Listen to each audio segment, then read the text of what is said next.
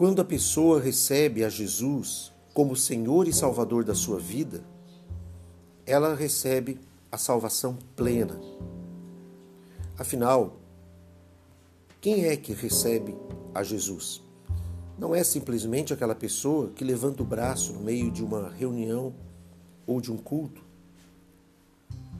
É muito mais do que isso. É a pessoa que recebe a palavra, recebe a palavra de Cristo, recebe a palavra de Deus, o evangelho da nossa salvação.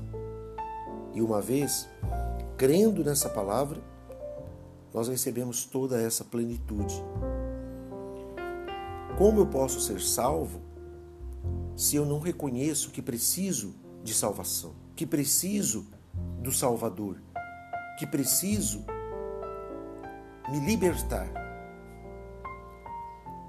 Se você não tem consciência dos teus erros, dos teus pecados, se você não reconhece que você realmente precisa de ajuda, se você não reconhece que precisa romper com a realidade que você vive para passar para uma outra realidade, uma realidade sobrenatural, se você não reconhece que precisa profundamente de libertação, como você vai ser salvo? Você não pode salvar a si mesmo. A Bíblia diz que a salvação não é pelas obras, não são pelas boas obras que você pratica, pela caridade, por aquilo que você faz. Ah, porque eu não faço mal para mim mesmo, eu não faço mal ao próximo, eu sou tolerante, eu ajudo as pessoas. Ótimo isso.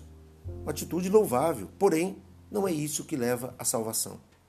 A Bíblia diz em João, capítulo 1, versículo 12: Mas a todos quantos o receberam, deu-lhes o poder de serem feitos filhos de Deus, aos que creem no seu nome.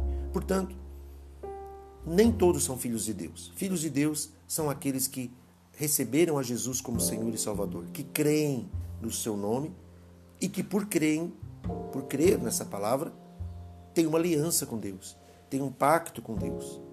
Entregaram a sua vida aos cuidados do senhorio de Cristo e estão submetidas a palavra de Deus. É a palavra de Deus que dirige, é a palavra de Deus que confronta, é a palavra de Deus que liberta, que ilumina e que dá resposta para os anseios da humanidade, para os anseios do dia a dia. Medite mais na palavra e quando você aceita essa palavra como verdadeira e reconhece tudo que o Senhor Jesus fez na cruz do Calvário para salvar, a obra e os benefícios de todo aquele sacrifício vêm para a sua vida com graça, com amor, com liberdade, com alegria, com contentamento, com paz de espírito e principalmente com segurança de saber que você não está sozinho, porque Deus está ao seu lado. Deus está junto com você todos os dias até a consumação dos séculos. Deus abençoe grandiosamente.